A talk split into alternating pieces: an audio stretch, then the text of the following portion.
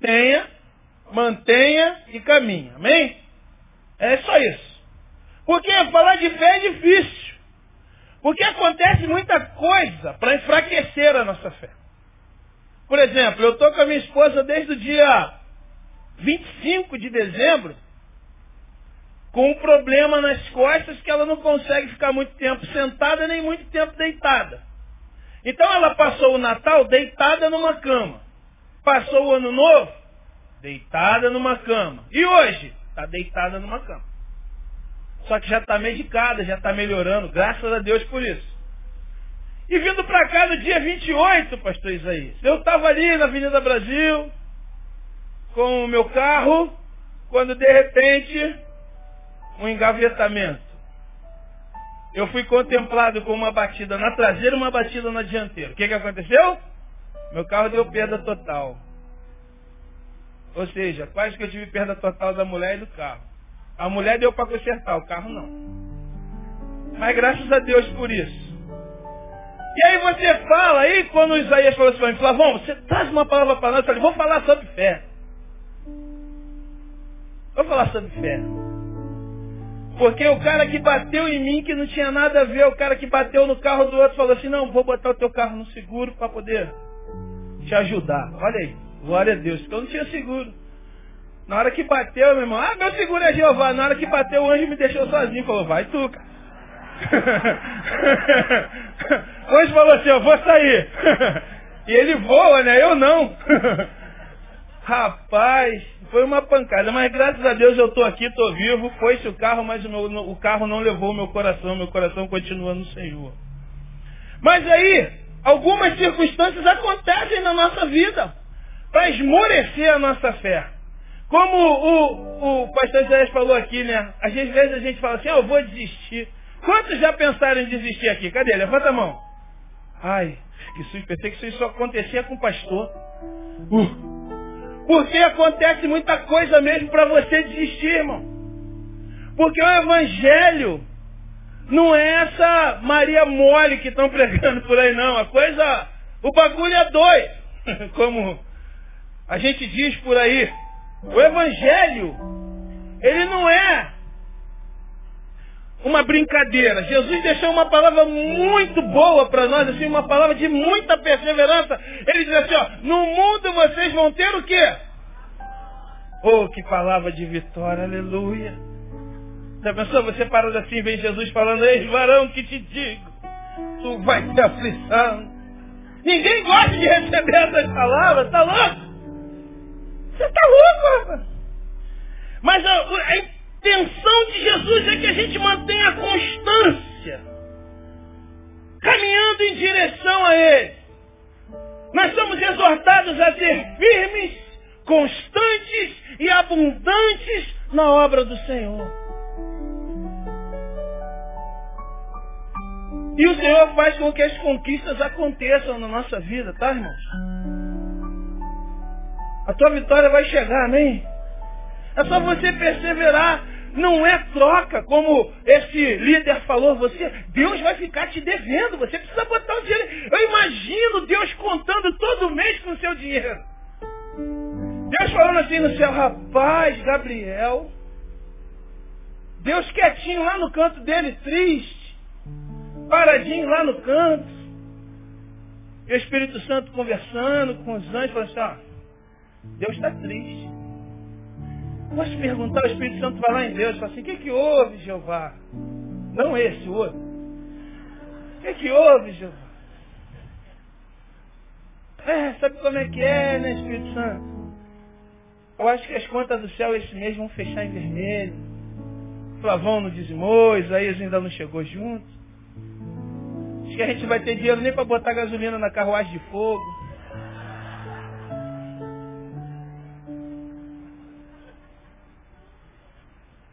Você troca. Deus está preocupado com o seu dinheiro, não, cara. Tu acha que o dono do ouro da prata está preocupado com dois sem prata?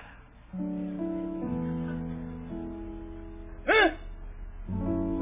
Deus está preocupado, Deus está preocupado com o teu coração. Deus está preocupado como você vê que ele é, não o que ele tem.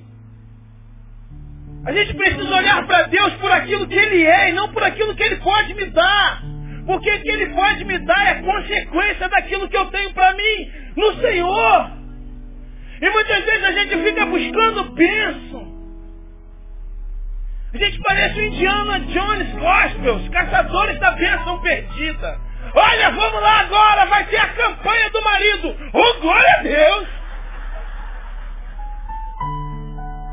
Agora vai ter a campanha da esposa. Opa, glória a Deus! Aleluia! A campanha do carro. Eu vou lá na campanha do carro. A campanha da casa. Opa, lá, a gente vive de campanha em campanha. Se você vai fazer campanha, glória a Deus pela sua campanha, irmão. Mas não é isso que deve agilizar a sua fé, porque a fé que a Bíblia nos ensina não é uma fé para ter coisas. A fé que nos, a Bíblia, que a Bíblia nos ensina é uma fé de suporte. Quando passares pelo fogo, não te queimarás. Quando passares pelas águas, não te submergir. Tu vai, não vai submergir, porque eu sou o Senhor que te sustenta. É uma fé de suporte para que você caminhe até chegar nele. E a gente prega uma fé que você precisa ter, você precisa ter, você precisa ter, você precisa ser nele, porque dele, por ele e para ele são todas as coisas. A fé, ela é inexplicável, mas ela não é irracional. A fé inexplicável, eu não vou explicar, irmão. Pensa. Eu sou como aquele cego. Dá glória a Deus que a gente sabe que esse homem é pecador aí, cara. Se ele é pecador, não sei. Esse cara cego, agora eu vejo. Eu não vou explicar. Vou explicar milagre. Milagre não se explica, se vive, meu irmão. Aí eu estava parado, aí veio um anjo, lançou um feixe de próton. E eu saí dando glória Deus. Milagre se vive, meu irmão. Vai curtir o teu milagre. Vai dar testemunho do milagre. O que, que Jesus falou para aquele jovem que foi curado? Ó, vai, volta para tua terra e diz o que eu fiz. Está tranquilão. Conta lá. Milagre só se vive a fé inexplicável, mas ela não é irracional. Viver de fé, irmão, não é viver de jargão, é viver da palavra. A gente vive de muito jargão, né? A fé é assinar, deixar uma folha em branco para que Deus escreva nela o que quiser. Aí no dia 31 tu vem com três papelzinhos cheios de pedidos. Ah, não é deixar uma folha em branco, irmão? Deixa a folha em branco então. Aí a moça da, da recepção passa com você, calma, calma, eu estou botando meu pedido. Não é jargão, irmão. Fé não é jargão. Fé é palavra. A fé é uma ação em obediência à palavra de Deus. Se Deus disse vai, tu vá. Se Deus disse não vai. Olha que coisa interessante. Ou oh, oh, mistério. Deus falou vai, eu vou. Deus não falou não vai, não vou.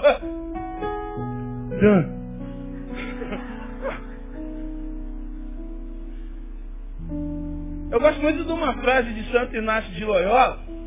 Ih, rapaz. Hoje eu estou meio isaístico. Eu gosto de uma frase de Santo Inácio de Loyola que diz assim. Tem uma frase de Santo Inácio de Loyola que diz assim, porque é absurdo eu creio. Estava conversando uma vez na minha época de seminarista, estava conversando com outro seminarista que era de uma denominação que não acredita muito em milagre. Aí ele falou assim, não, rapaz, esse negócio do mar vermelho abrir, isso aí é meio conversinha fiada. Eu falei assim, como assim, rapaz? Eu creio. Porque é absurdo, eu creio.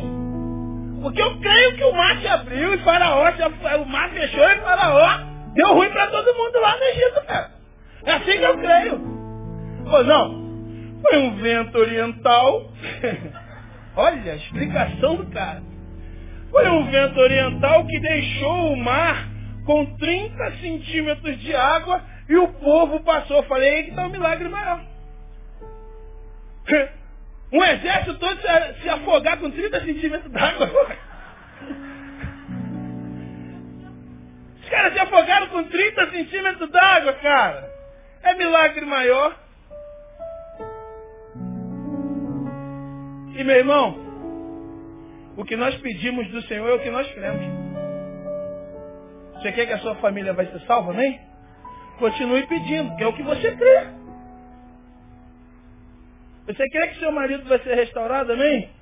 É o que você crê. Você quer que a sua esposa vai ser restaurada? Então continue pedindo ao Senhor. Nós estamos fazendo aqui, o pastor Isaías fez aqui dois, duas quarta-feira sobre é, espiritualidade, né? Sobre espiritualidade, falando de níveis de espiritualidade. O homem, quarta-feira, estava igual pastel de rodoviária, né?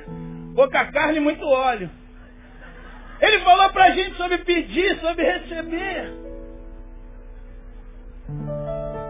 E às vezes a gente precisa entrar num nível de crer que o Senhor vai fazer para nós, independente de quem nós somos, independente porque Deus nos ama. Deus nos ama, cara. Só você continuar caminhando na presença dele, que ele vai te abençoar, ele vai te honrar. Aquele que mete a mão no arado não pode olhar para trás. O problema é que a gente fala assim, Senhor, vai na minha frente, mas corre do lado. Senhor, mas eu estou aqui, estou precisando de um copo d'água. Estou aqui do teu lado. A gente precisa entender isso. Fé é muito mais do que ficar falando jargões. Fé é muito mais do que ficar pedindo o tempo inteiro, como uma criança, me dá, me dá, me dá, me dá me dá. E Deus deve falar assim, cala a boca, toca, toca o CD, meu filho, tá arranhado isso aí. Você não entendeu ainda que você não precisa pedir, porque o pai sabe do que o filho precisa. Quando chega agora, começo do ano, você que tem filho pequeno, qual é a sua preocupação? Hã? Teu filho pediu? Aliás, filho nenhum pede para ir para a escola, né? Teu filho não fala assim, pai, olha a escola. Ele deve estar orando assim, tomara que meu pai esqueça de fazer a matrícula. Mas você sabe que o seu filho precisa da escola. Quando faz frio, qual é a primeira preocupação do pai? Será que meu filho tem casaco? Apesar que aqui no Rio de Janeiro não faz frio, né? O cara me mandou ontem, Jair, para a cidade que eu vou na China, estava menos 20. Falei assim, louvado seja o nome do Senhor. Espírito, não me, não me esqueça, me aquece com o teu fogo. E você já sabe. Fé é isso, é caminhar na presença dele. Então, pastor, o que é fé? Crer na palavra. A minha definição para fé é essa. Crer na palavra. Tá ruim? Tá, eu continuo crendo. Tá bom? Tá, eu continuo crendo. Tô com carro, continuo crendo. Tô sem carro, continuo crendo. Está difícil, continuo crendo. Deu uma melhorada, eu continuo crendo.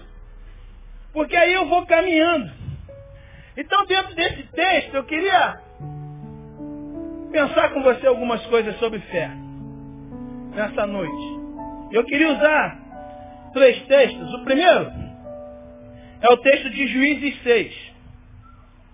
Do capítulo, do versículo 11 ao versículo 16.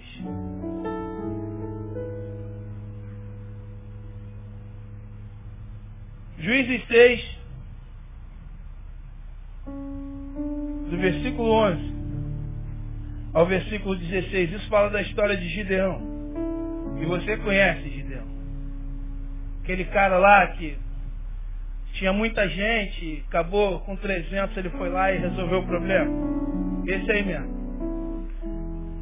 Mas olha só, para esse homem de fé chegar no projeto que Deus tinha para ele, Olha o que aconteceu com ele. Versículo 11 diz assim: Então o anjo do Senhor veio e sentou-se debaixo do carvalho que estava em Ofra, e que pertencia a Joás, a Bezerita, cujo filho Gideão estava malhando trigo no lagar para esconder dos midianitas. Então o anjo do Senhor lhe apareceu e disse: O Senhor é contigo, homem valoroso. E Gideão respondeu: Ai, Senhor meu, se o Senhor é conosco, porque tudo nos sobreveio.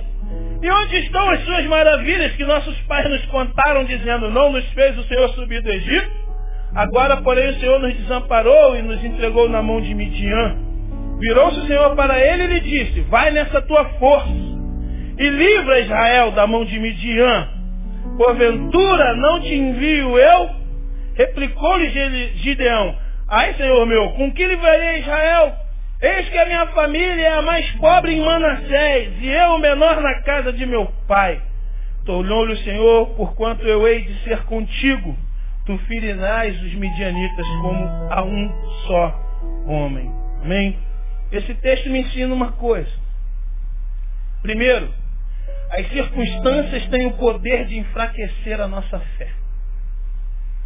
Olha, olha a visitação, meu irmão, quantos aqui gostariam de ter uma visitação de Deus, assim, Deus falando contigo assim, falando, meu filho, eu sou contigo, varão valoroso. Quantos gostariam? Assim, todo mundo. Mas olha só, Gideão recebe essa visitação a primeira coisa que ele faz é perguntar: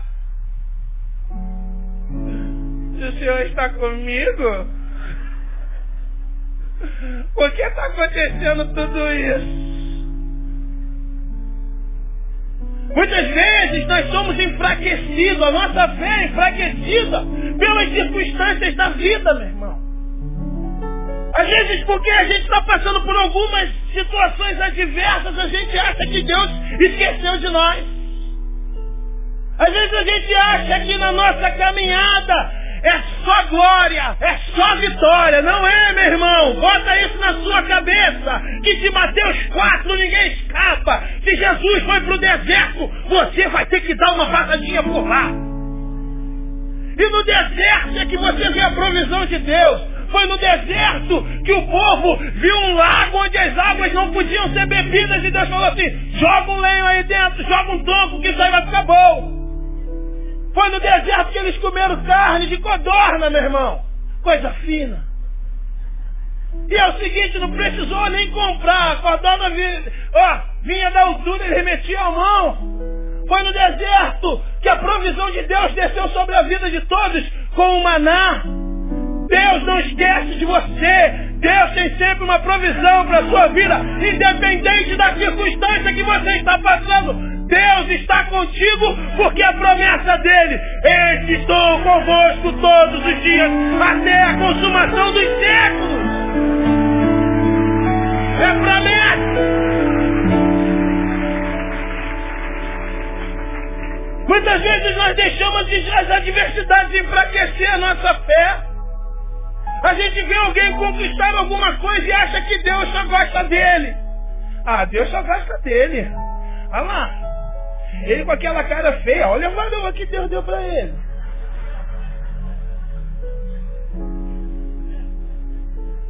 Olha lá essa irmã. Misericórdia, ela cheia de pneuzinho. Mas olha o vaso bombado que Deus deu para ela. Às vezes a gente acha que Deus nos esqueceu. Às vezes a gente acha que Deus nos abandonou a própria sorte. Porque são circunstâncias, irmãos. E deixa eu falar uma coisa para você. O sol nasce sobre justo e sobre injusto. Às vezes a gente entra na crise de azar, né? Ah, o ímpio prospera e eu não prospero. Ah, o ímpio tem um bom emprego e eu não tenho um bom emprego. Aí Azaf se lembra e diz assim, ah, até que quando eu entrei no santuário, eu vi o fim deles.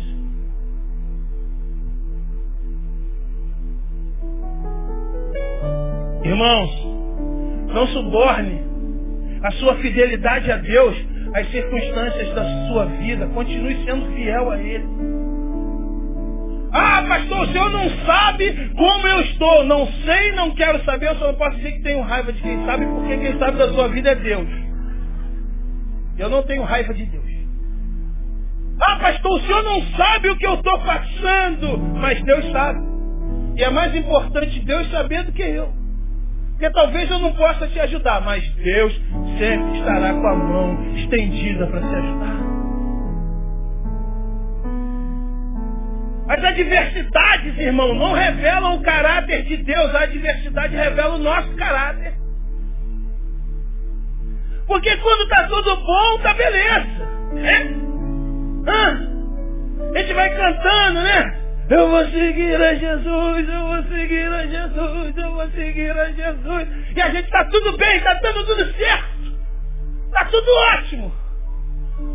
Mas quando as adversidades vêm, a gente esquece de quem Deus é. E aí a gente revela quem nós somos. Porque quando aquilo que eu quero não acontece, eu mostro que o meu coração está naquilo que eu quero. E não no Deus que pode me dar aquilo. Porque a resposta de Deus para a sua vida nem sempre ou nunca vai ser aquilo que você quer. Vai ser aquilo que você precisa.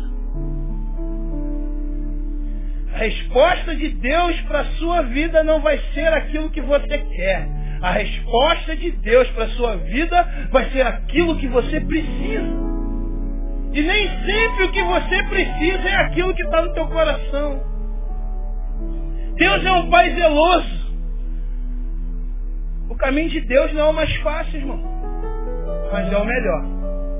Eu não conheço outro caminho como nós falamos aqui, o texto que, de João 6,67, quando todos abandonam Jesus.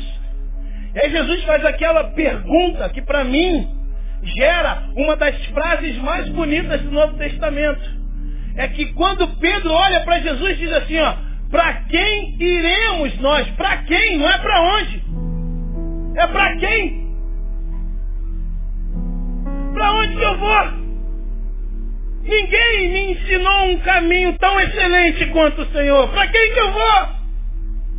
Para quem eu vou, Jesus? Porque depois que eu te conheci, não há uma outra opção melhor do que o Senhor. E se eu saio de você, para quem eu vou? Quem pode me ensinar as coisas que você me ensina? Quem pode fazer por mim o que você já fez? Quem pode me ensinar? Quem pode me instruir se não for o Senhor? Para quem eu irei? Se eu abandonar Jesus, para quem nós iremos? Porque só Ele tem as palavras de vida eterna. Para quem nós iremos? Não deixe as circunstâncias da vida fazer com que você esqueça quem Deus é para você. Gideão falou não. Se tu está comigo, a coisa não pode estar ruim assim não. Ah, se tu está comigo, porque eu estou desempregado se tu está comigo porque bateram no meu carro. Se tu está comigo porque o meu marido não se converte. Se tu está comigo porque a minha esposa não se converte. Porque há um tempo determinado para todas as coisas. E nessa hora você vai glorificar o nome do Senhor. E se lembrar que a promessa que Ele te fez, Ele vai cumprir porque Ele é fiel. E fiel é o que prometeu. Ele está conosco. O tempo todo. Ele está aqui agora. E quando você sair, ele vai continuar contigo. E quando você chegar em casa, ele vai estar contigo. E quando você estiver dormindo, ele continua contigo. E quando acordar, ele também vai estar contigo. Porque ele está contigo o tempo todo, ele te ama.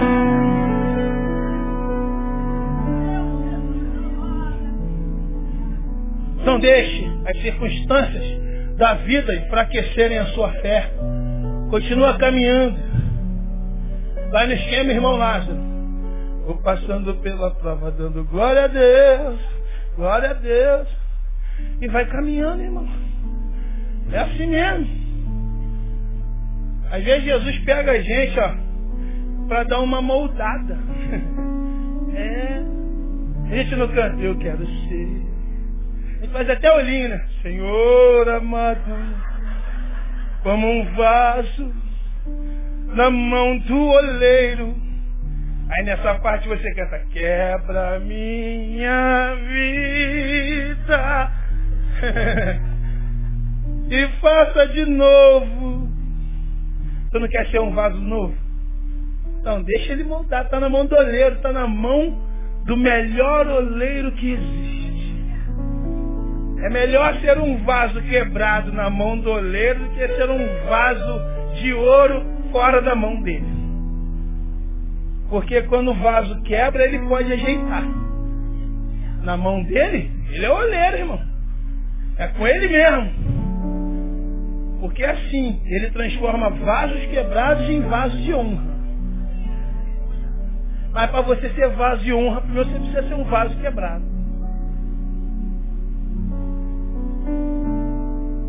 Irmão, teve uma época na minha vida, aleluia. Baixou a assembleana. Negócio de ser raiz assembleana é fogo. Que eu estava vendendo almoço para jantar. Latindo no quintal para economizar o cachorro. Viu isso? É. E Deus estava trabalhando na minha vida, irmão. Trabalhando mesmo. E aconteceram algumas coisas que eu me vi sozinho na rua, 10 horas da noite com a minha família, sentado na praça.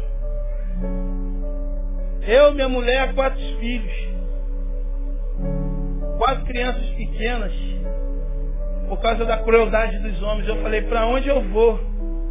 Mandei a minha esposa para a casa da mãe dela com as crianças e fui para a casa do meu pai. Falei assim, e agora o que vai ser de mim? E Deus falou no meu coração, falou assim, só persevera. Porque as aflições desse tempo não vão se comparar com a glória que há de ser revelada na tua vida.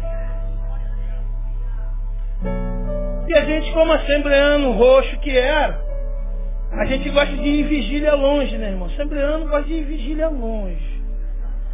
A vigília perto não tem graça. Ah. Aí a gente despencou lá para Xerém. Vambora. Aí entra aqueles vasos tudo ataviado no Costel 2, aleluia. Quem não tem um Costel 2 não pode dizer que foi pentecostal, irmão. Tá louco. Aí entramos naquele Corcel 2 e tocamos, já fizemos uma vaquinha. Cada presbítero botou 10, pastor bota 15, porque é um vaso com a honra maior. e fomos lá para Xerém, Assembleia de Deus de Xerém. E falamos, não, lá Deus fala. Lá Deus vai falar contigo, meu irmão. Eu falei, glória a Deus, eu estou precisando de uma palavra de Deus. E a gente começa assembleando, a gente não fala nada do que está precisando, que o diabo pode ouvir. Não fala nada não, irmão. Deixa que Deus fala, porque o diabo está rodando aqui o carro. Falei, amém, chegou lá. Falei, eu preciso de uma palavra de Deus para minha vida. Eu preciso de uma palavra de Deus para minha vida. Aí tinha uma varoa. Que é aquela vigília boa é aquela varoa que está no comando. Varoa dá até o CPF de se recadastrou ou não. Isso aí é vigília, irmão. Parou, olha para você, ó, 933-719-00797. Vai na Receita Federal e agradece isso aí. Isso é vigília boa, irmão. Ministério de louvor só com pandeiro. Porque vigília sem pandeiro não tem graça, não. Dá respeito você que gosta de uma vigília com violão, com guitarra, mas vigília sem pandeiro, irmão, não dá. Os vasos vão chegando com a Bíblia aqui, com a, com a panderola aqui embaixo. Aí, quando aquela varoa olhou, e você vai na vigília, e você fica numa fila, e quando a varoa vai entregar, o que está na frente abaixa para pegar no de trás. Se ainda estiver meio desconcertado, aí a varoa olhou para mim e falou assim, você varão? Eu falei, eu? Ela falou assim, olha, Deus tem uma palavra para sua vida. Aquilo que você está passando é para que você aprenda a dar valor ao amor de Deus na sua vida. Ele vai te levar para um lugar e vai te exaltar lá para você saber que o nome dele é Jeová. Eu saí dali feliz. Porque a gente gosta de receber uma palavra. Nem sei que a palavra é mel. Tem hora que tem que ser fel. Mas eu recebi aquela palavra e continuei a caminhada. A minha esposa não podia nem ouvir falar no nome de crente. E nós continuamos a caminhar e estamos até hoje. A diversidade acontece com todo mundo, irmão. Com pastor, com presbítero, com apóstolo, com vice-deus, com semideus, acontece com geral. O bicho pega para todo mundo. Mas a diversidade não pode te afastar do caminho do Senhor. Continua perseverando porque Ele vai te dar vitória. Ele é contigo mesmo, varão valoroso. Ele é contigo mesmo, varão valorosa. Acredite nisso. Tenha fé nisso. Ele está contigo o tempo inteiro. Segundo texto que eu queria usar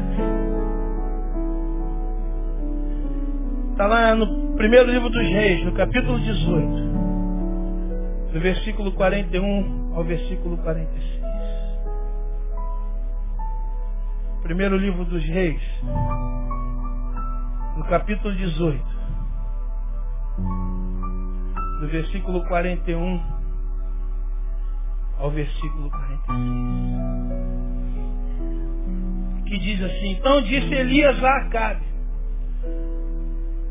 sobe, come e bebe, porque há ruído de abundante chuva. Acabe, pois, subiu para comer e beber, mas Elias subiu ao come do Carmelo, inclinando-se por terra, meteu o rosto entre os joelhos para orar. E disse ao seu moço, sobe agora e olha para a banda do mar. Ele subiu, olhou e disse, não há nada. Então disse Elias, volta lá sete vezes. Sucedeu que a sétima vez disse, eis que se levanta do mar uma nuvem do tamanho da mão de um homem. Então Elias disse, sobe e diz a aparelha o teu carro e desce para que a chuva não te impeça. E sucedeu que em pouco tempo o céu se enugreceu de nuvens e vento, e caiu uma grande chuva. Acabe subindo ao carro foi para Gisrael. E a mão do Senhor estava sobre Elias, a qual cingiu os lombos e veio correndo perante Acabe até a entrada de Gisrael. Segunda coisa que a fé me ensina. Não deixe a falta de visão dos outros ofuscar a sua visão. Elias começa a orar e manda um jovem lá. Elias começa a orar. Ele começa a orar. E é engraçado que Elias que profetizou que não haveria chuva. E o jovem vai lá a primeira vez e quando ele volta, ele diz assim, ó, não tem nada lá não está acontecendo nada. Quantas vezes você está orando? Quantas vezes você está buscando no Senhor e as pessoas que estão ao seu lado dizem assim, eu não estou vendo nada. Eu não estou vendo Deus fazer nada na tua vida. Ah, você acredita nisso aí? Não está acontecendo nada. Irmãos, o que você planta aqui, você colhe lá. A tua oração, ela é aceita. A tua oração, ela é recebida. Agora, quando ela vai ser respondida é só no tempo do Senhor. Esse jovem foi lá. E ele falou assim, não tem nada lá não. Lá tá. E aí ele, ó, para de orar, cara. Tá orando aí, não acontece nada. Tu disse que vai ver chuva. Às vezes você parece que as suas orações não passam do teto, né? Parece que o céu está de bronze. Parece que Deus botou um fone de ouvido na hora que você foi orar. Parece que você está clamando, Senhor, Senhor! Cadê o Senhor? Ouve a minha oração, ó Deus! Ó Senhor, eu tenho clamado! Eu tenho buscado nas madrugadas! E quando a gente orava que nem a Assembleia, eu tenho buscado nas madrugadas! Oh Deus! tem buscado, tem orado. Oh Senhor, onde tu está que não me atende? Oh papai, oh Senhor. E Deus fala assim, calma meu filho, vai ser no tempo certo. Porque a fé, ela é muito particular, irmão. A fé é o que você crê, não o que eu creia. Cada um com o seu cada um. É a sua fé e a minha fé. Você tem fé para um monte de coisa, eu tenho fé para um monte de coisa. Mas isso aí é individualidade. Ele estava lá no Monte Camelo orando e falou, vai lá e vê.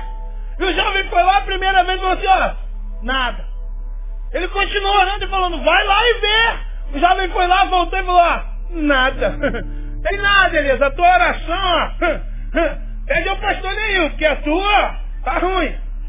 Pede a Isaías, pô orar por você, porque a tua oração, meu irmão, não existe oração forte. A tua oração é forte porque ela é feita em nome de Jesus. Essa é a oração forte. E aí você foi lá, foi lá, foi lá. Na sétima vez ele vem cantando. Eu vejo uma pequena nuvem do tamanho na mão de um homem. Mas esse é o sinal. Aí ele falou assim, agora a chuva vai descer. É engraçado, meu irmão, porque Elias tinha um acúmulo de. O Elias era um homem, um profeta. É engraçado que antes Elias no monte, ele tinha oferecido o que era mais precioso naquele tempo, irmãos. Elias foi para um combate contra os profetas. E Elias zombava daqueles homens, dizendo, ora mais aí ao teu Deus. Ora mais aí, porque teu Deus pode estar viajando. Quem sabe teu Deus saiu de férias? Quem sabe? E na hora que Elias vai para o combate, ele fala assim, pega água. Irmãos, num tempo em que não chovia, Elias colocou sobre o altar de Deus água. Elias tinha, Elias tinha café no bule. Elias colocou, ofereceu o que era mais precioso, irmão. E às vezes a gente dá para Deus aquilo que resta. Aquilo que sobra. Aí você às vezes está na sua fé e Deus fala assim, meu filho, continua orando, continua buscando, oferece o teu melhor, oferece o teu melhor louvor, oferece a tua melhor adoração, meu filho, oferece o teu tempo, e às vezes a gente esquece disso. Elias começa a orar. E vai ter sempre alguém querendo ofuscar a visão do teu milagre. Não pensa que todo mundo vai ficar feliz. Não pensa que todo mundo vai concordar contigo, não, irmão. Ah, eu vou fazer faculdade. Alguém vai falar assim, hum, com 45 anos. ah, eu vou casar.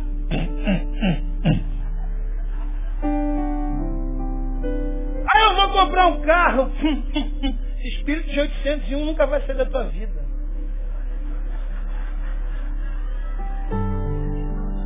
Espírito de 383 já tomou conta da tua vida. Tu não vai sair dessa fase mais. Às vezes as pessoas não concordam.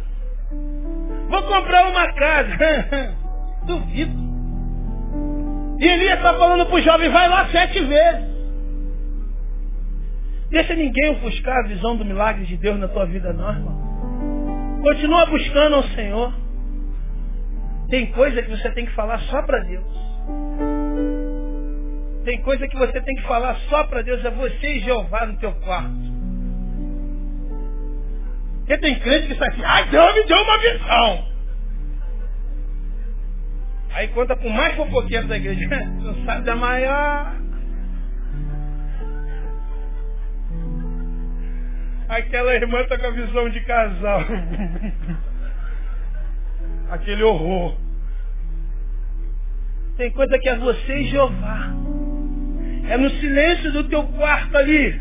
Naquele espacinho que você guardou para falar com ele que você ajoelha e aí você pode abrir a tua alma, como disse o Isaías, nós ficamos nus diante dele.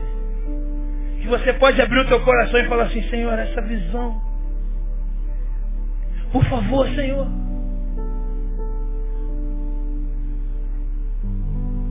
Deus não responde a quem pede, Deus responde a quem Ele conhece.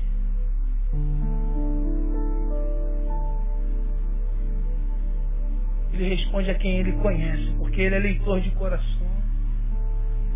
Vai no teu quarto, é porque é no quarto que as coisas são geradas. Os meus filhos foram gerados no quarto. É no quarto que as coisas são geradas. É no quarto, é na oração que Deus vai olhar para você e vai dizer, agora você entendeu, agora você está nu diante de mim, agora eu sei o que está no teu coração, e agora eu posso abençoar você. É no quarto, irmão. É no quarto ali, naquele cantinho de adoração ao Senhor que você tem. Que Deus olha para você e fala assim, esse meu filho aí está no caminho certo. As circunstâncias da vida não tiraram ele do caminho. As circunstâncias da vida não fizeram com que a fé dele esmorecesse. Ele continua. É fé, irmão. É fé. Eu oro e orar é complicado, irmão. Porque é você no quarto escuro falando com quem você não vê. Meu Deus, meu Pai. Nessa noite nós estamos aqui. Nós? Aí já vem a primeira dúvida. Nós? Será que ele está aqui mesmo?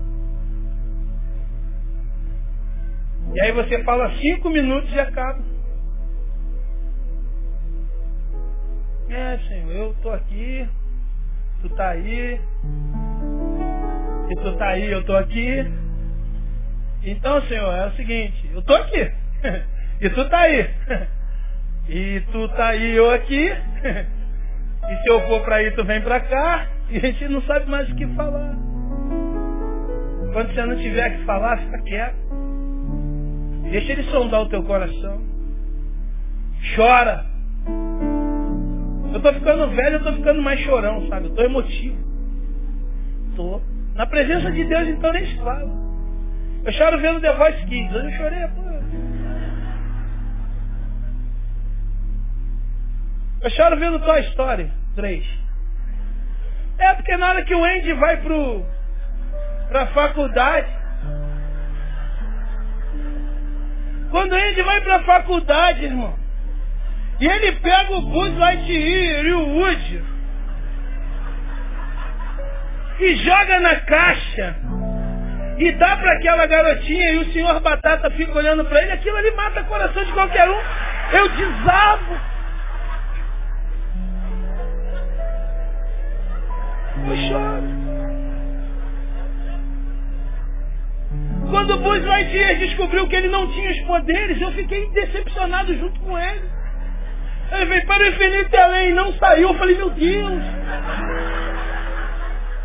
Que tragédia.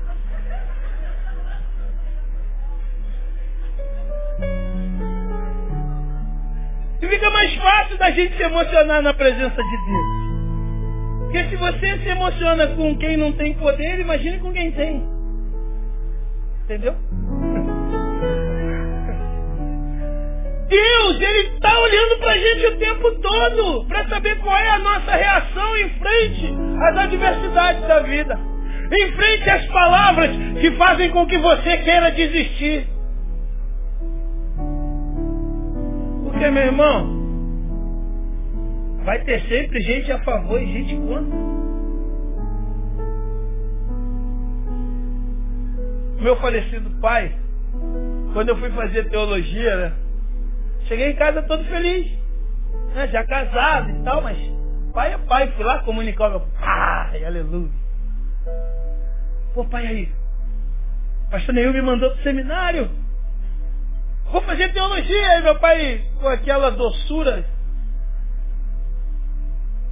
Teologia enche barriga de quem?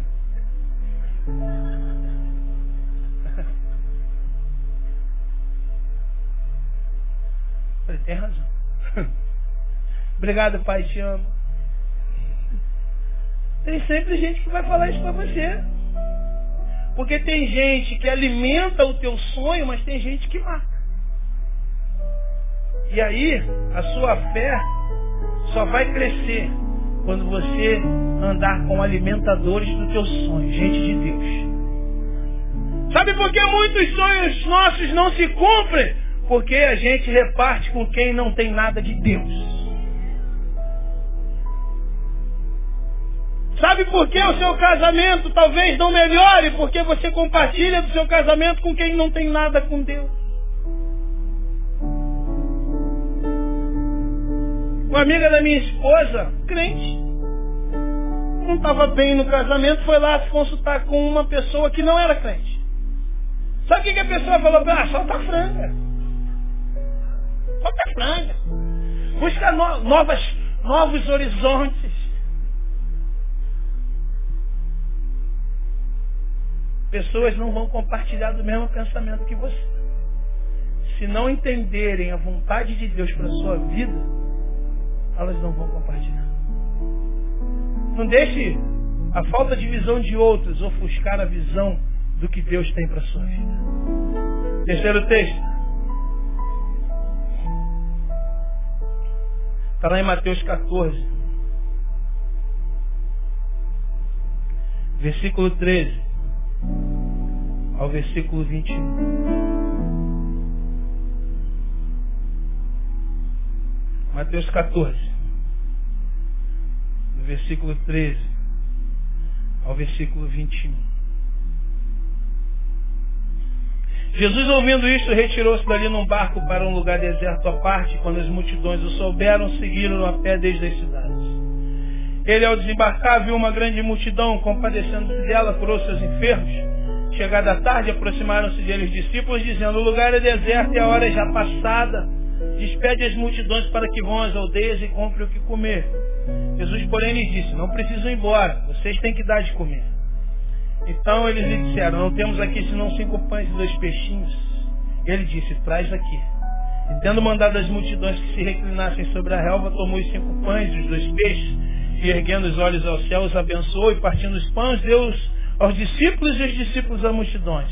Todos comeram e se fartaram, e dos pedaços que sobejaram, levantaram doze cestos cheios. Ora, que comeram foram cerca de cinco mil homens, além de mulheres e crianças. Terceiro, aquilo que Deus faz por ti, pela tua fé, é para ser bênção para outros. Aquilo que Deus faz por ti é para ser bênção para outros. Você orou, você caminhou e Deus te abençoou. E agora? Agora os outros têm que ser abençoados também. Mas ele é meu inimigo. Aí que ele tem que ser abençoado mesmo, porque abençoar amigo é mole, irmão. Não é mais fácil abençoar um amigo? Hã? Amigo é amigo. Esses homens estavam ali e falaram assim, Jesus, ó, não tem, só preciso de um milagre. E eles foram e falaram assim, então tá, o que, que vocês têm aí? Cinco pães e dois peixinhos. Aí Deus faz um milagre.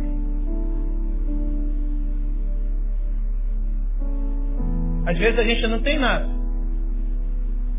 Mas o que a gente tem, quando a gente coloca na mão de Jesus, ele multiplica pela nossa fé. E eu peguei esse pedaço desse texto da palavra que o pastor Josimar deu aqui. Eu achei muito interessante isso. Porque eu não tinha me atentado para isso.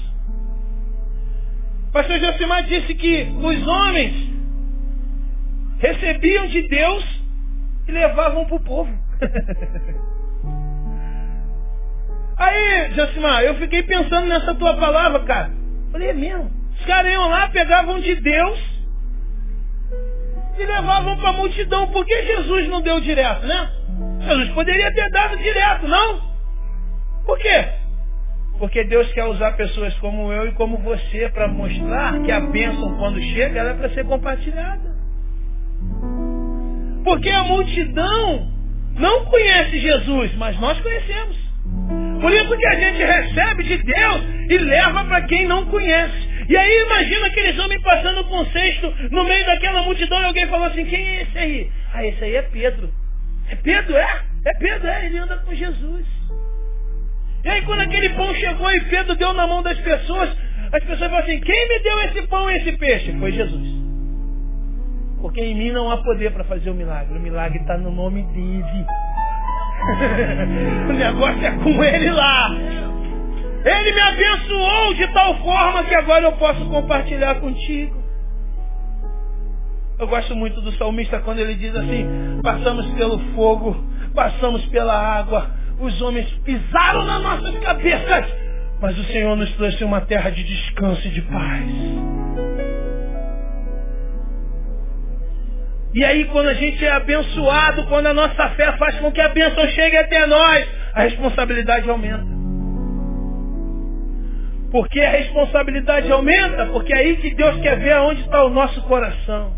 Porque aonde está o teu coração, ali estará o teu. Quantas pessoas receberam de Deus aquilo que tanto precisavam e viraram as costas para Deus? Ó oh Deus, eu não tenho um carro e eu precisava tanto de um carro para fazer a tua obra. E quando ele não tinha carro, irmão, Domingo de manhã ele acordava e falava assim, ô mulher, se arruma, arruma as crianças e vamos para a igreja aprender a palavra de Deus, aleluia. Aí quando ele ganha o carro, ele acorda de manhã no domingo e diz à mulher, bota o biquíni, bota a roupa de praia nas crianças e vamos pra galera. E Deus fala assim, cara, ele não entendeu nada. Ele não entendeu nada. Deus nos abençoa com o intuito de que sejamos abençoadores. Só isso. A bênção de Deus vai chegar na tua mão para que você seja bênção para outra pessoa. A bênção de Deus vai chegar até você e você tem aprendido isso aqui o tempo inteiro para que outros sejam abençoados. É só isso. Porque quando a bênção chega a nós é que nós mostramos quem nós somos. Porque o crente na prova ele ora, não ora não? Qual a verdade, né? Na prova o crente ora, Jesus! Oh, Jesus! O Senhor está aqui, eu sei, aleluia!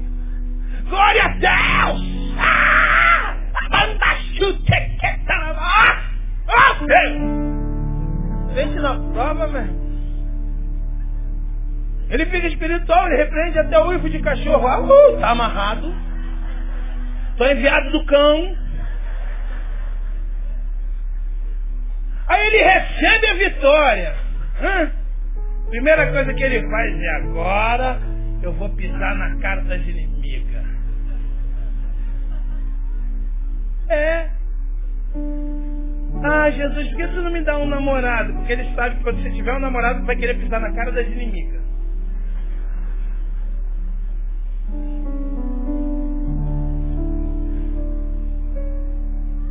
Quando a bênção chega a nós, ela é para ser compartilhada.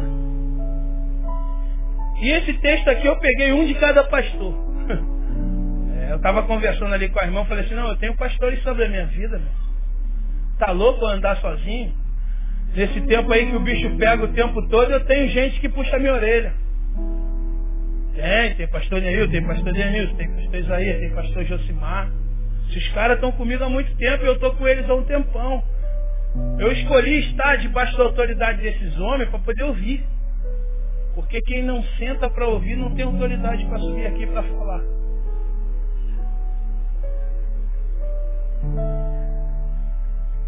E quando a bênção chega, a gente coloca na mão dele e ele multiplica. Aí eu fiz uma, quarta-feira Isaías fez uma, uma conta aqui. Porque cinco mais dois na mão de Deus não são sete. Cinco mais dois na mão de Deus é bênção multiplicada para a multidão. Porque cinco mais dois igual a sete são números. E Deus não trabalha com números. Cinco mais dois aqui para Deus era bênção a ser compartilhada. E talvez você esteja fazendo contas pensando, é, quando Deus me abençoar, eu vou fazer isso, eu vou fazer aquilo. Não, quando Deus te abençoar, compartilha, porque esvazia o teu celeiro, porque ele vai encher de novo. Na matemática de Deus, toda equação é multiplicada para ser dividida. Meu Deus! Nem sei como é que eu consegui falar isso agora. Porque eu sou de humanas. Na matemática de Deus, toda equação é multiplicada para ser dividida. Coisa linda. Deixa eu voltar aqui porque deu, deu nó. Porque você precisa orar, não é para que Deus te use. Você precisa orar para que você não use a Deus. É diferente. Porque tem muita gente orando para usar a Deus. Aquelas orações de pitbull. Deus!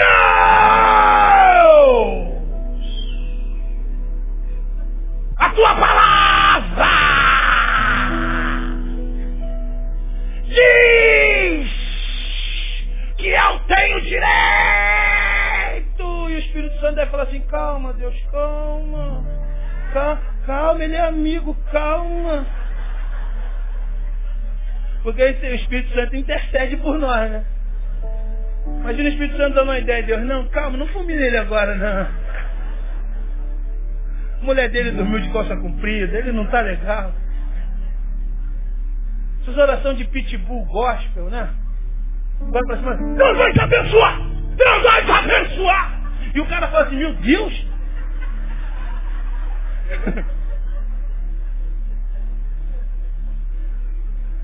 e aí Deus deve falar assim, meu Deus!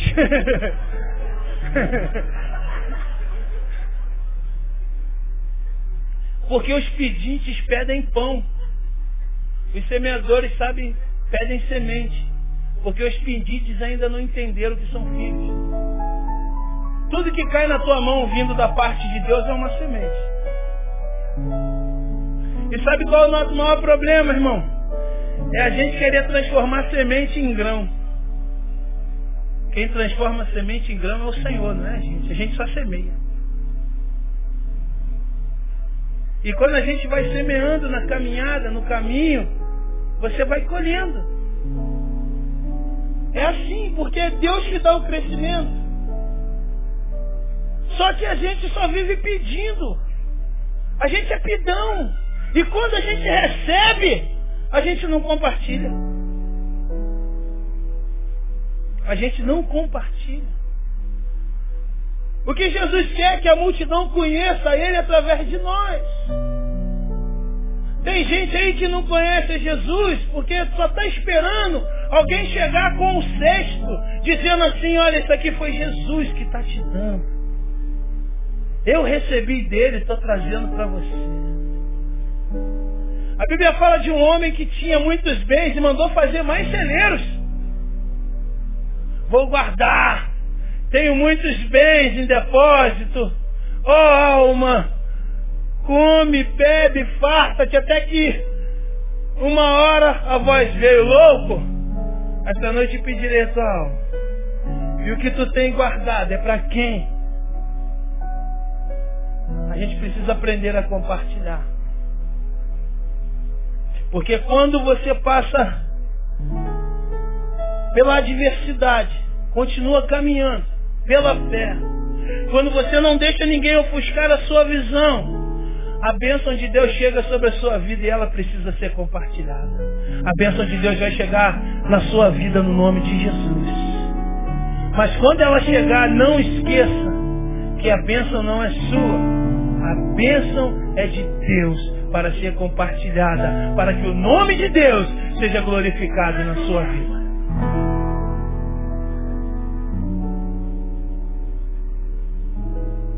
Fé. É isso.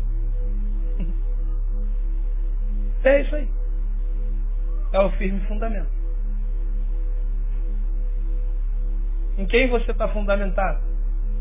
No que a sua fé está fundamentada? Fé, na minha definição, é crer na palavra. Independente daquilo que você está passando. E eu sei que nessa noite, aleluia, oh Jesus, ah, Jesus está me mostrando aqui, ah, muitas pessoas com problemas. Quem tem problema, levanta a mão. Eu sou o principal, estou cheio de problema. Às vezes a nossa vida parece um livro de matemática, né? Só problema. Mas nessa noite Deus quer restaurar a sua fé. Quer fortalecer a sua fé. Amém? Que o nosso Deus, o Deus de toda graça e toda misericórdia, fortaleça a sua fé na caminhada. Que você rompa em fé sabendo que as aflições desse tempo não hão de se comparar com a glória que há de ser revelada em Cristo Jesus na sua vida.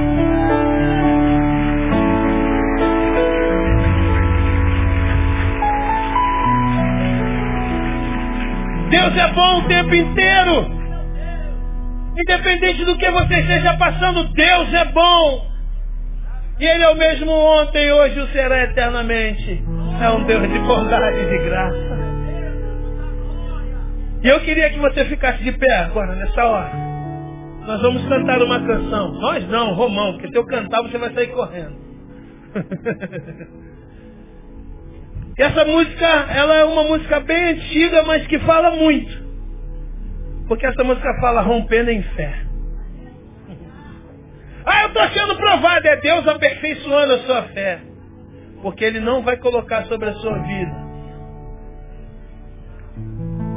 uma prova maior do que você possa suportar.